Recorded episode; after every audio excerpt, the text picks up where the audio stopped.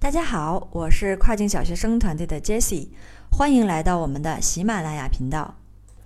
为了更好的配合我们的文章、视频教程，积极听取了大家的反馈意见，按大家要求，从今天开始会录制一些基础节目，专门针对还没有入门的小白同学，从零开始了解亚马逊。好，今天我们主要从行业着手，了解亚马逊平台的一些基础知识。首先，我们要知道。当大家在说做跨境电商时，他们在做什么？我们平时大概都会听到有身边的人是做电商行业的。一般情况，可能国内的比如淘宝啊、京东啊、拼多多的会多一些，还有一部分就是做跨境电商的。那么他们到底在做什么呢？我们可以在网上查到的定义是：跨境电子商务是指分属不同关境的交易主体，通过电子商务平台达成交易。进行支付结算，并通过跨境物流送达商品，完成交易的一种国际商业活动。这个定义很容易理解，就是商品跨国家进行售卖的过程。跨境电商又分为进口跨境和出口跨境。进口跨境就是我们平时在天猫国际啊、苏宁国际等平台购买外国货的过程。这种以个人为主体比较难完成，最常见的大概就是我们每个人朋友圈里都有的几个代购了。那他们的话，钱少事儿多，一般都是赚的辛苦钱。而出口跨境就是我们接下来会详细说的，以个人的小公司为单位或中大型企业工厂为单位，利用国际电商平台在上面开店，借助国内工厂优势，将国内产品卖到国外的过程。那到这里，大家会不会有这样的疑问？我作为一个以个人为单位的小企业，能够和一些中大型企业或工厂抗衡吗？答案是不需要去抗衡。出口跨境电商平台可选择的产品范围极广，而我们又是全球工厂，在产品方面有先天的优势。但小卖家确实是要避开被大卖垄断的产品。不过，可选择的产品空间目前仍然是足够的。如果只有一个人操作，店铺持续保有一到三款左右畅销产品，收入已经非常可观了。在我们区分了进口跨境和出口跨境以后，我们再来区分一下所谓的 B to B 和 B to C。To B 还是 To C 是针对贸易模式来区分的，B to B 就是企业对企业，B to C 就是企业对消费者。所以再狭义一点去理解，身边这些做跨境电商的人，大部分要么就是在亚马逊、卫士或者是易贝这种平台上面开店，把国内的产品卖到国外去。To B 或者 To C 都可以，或者也有经营独立站的，同时也会依靠 Facebook、Ins 或者是 TikTok，也就是国外的抖音等社交媒体导入流量。接下来我们就开始聊大家最关心的亚马逊平台。下面会涉及到的几个话题包括：一、亚马逊公司情况；二、它在整个市场上的地位如何；三、亚马逊发展趋势如何？现在做晚不晚？四，所谓的站点是什么意思？适合什么人做？五，今年上半年所说的亚马逊退出中国市场，是否和我们有什么关系？六，国内做亚马逊的资源分布地区以及偏远地区是否能做亚马逊？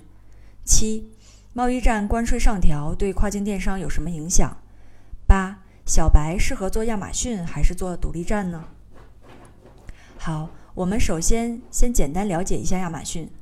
亚马逊公司是一家总部位于美国西雅图的跨国电子商务企业，目前是全球最大的互联网线上零售商之一。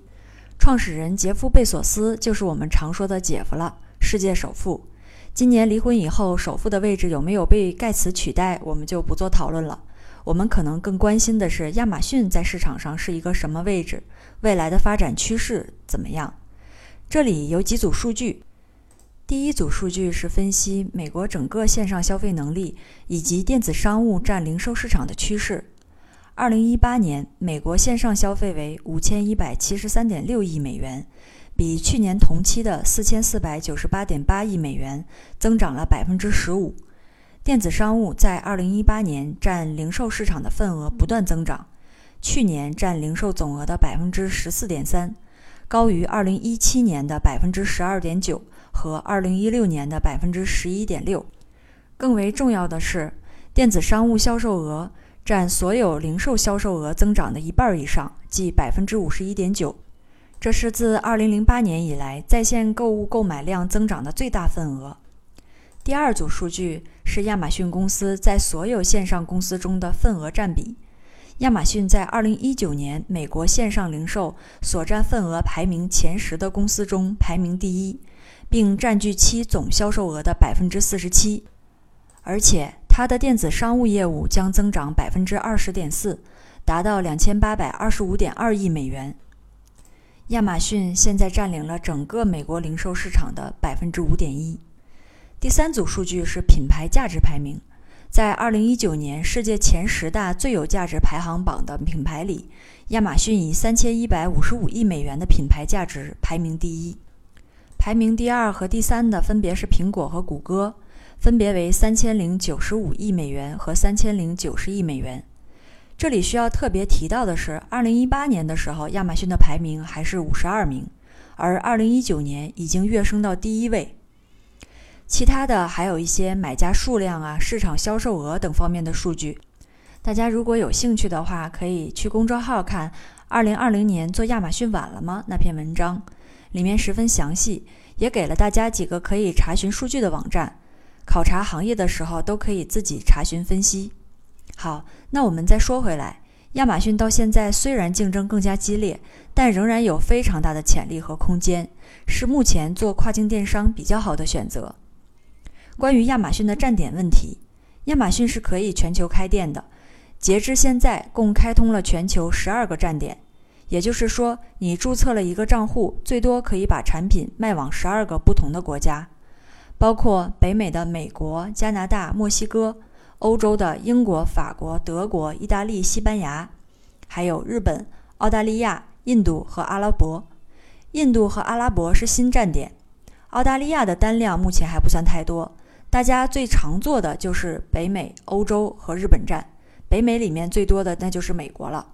其中欧洲站是需要注册 VAT 并缴纳税务的，这个后面节目再做详细解释。美国站虽然竞争激烈，但是流量也是最大的。日本站虽然单量低于美国和欧洲，但就我的经验而言，如果能符合日本人仔细挑剔的性格，找一些功能简单的产品。在运营难度上会低于北美和欧洲站，所以新手可以从美国和日本站入手，稍微熟悉一些平台和运营技巧以后，再去研究其他站点。下面我们再说一下亚马逊退出中国是不是和我们有关系？我们了解了站点以后，大家也应该清楚了，这是没有任何关系的。退出了中国市场，只是作为消费者的我们不能从亚马逊中国购买产品。但是作为卖家，我们做的却是国外的站点。那还有小伙伴在问，感觉自己所在的城市相关资讯并没有那么强，甚至过去几年并没有听说过个人还能做跨境电商。那么在国内做亚马逊的资源分布地区是在哪里？偏远地区到底能不能做亚马逊呢？跨境电商确实是有比较强的地域性，资源比较广泛的地方是深圳、江浙沿海地带等。偏远地区是可以做，但是相对来说不那么便利。所谓的资源广泛，指的就是城市的行业资讯更快，从业人员更多，货源啊、物流啊、像服务商啊等这些资源会更加便利。偏远地区在以上客观条件肯定是会弱很多，不过主观因素仍然很重要，这个也是要结合自己的自身情况去决定的，不能一概而论。那下面再来说一下贸易战的问题。这一年贸易战打得跌宕起伏，关税上调等问题会对亚马逊有什么影响吗？这肯定是会有一定的影响的。在利润方面，因为对部分产品的关税加重会导致利润降低；另一方面，会增加在海关的产品查获几率。但总体来说，影响并不会太大。我们这一年到结束，并没有收到太多的牵连。更重要的是在选择产品和运营方法上面。我们再说最后一个问题，刚才也讲到了独立站，也是这一年培训市场上大热的一个项目。那么小白适合做亚马逊还是独立站呢？答案是不建议小白贸然加入独立站。具体的原因，我们已经在之前的节目《二零二零年个人做好亚马逊的九点建议》中进行了详细说明。如果大家还没有听过的话，可以回过头去听一下。好，以上呢，我们了解了行业和亚马逊的一个基本情况。明天的节目会和大家探讨个人在做亚马逊方面对语言能力等方面的要求，以及是否适合将亚马逊作为兼职，如何面试到亚马逊公司，一边上班一边学习等等问题。感谢大家的收听，我们下期再见。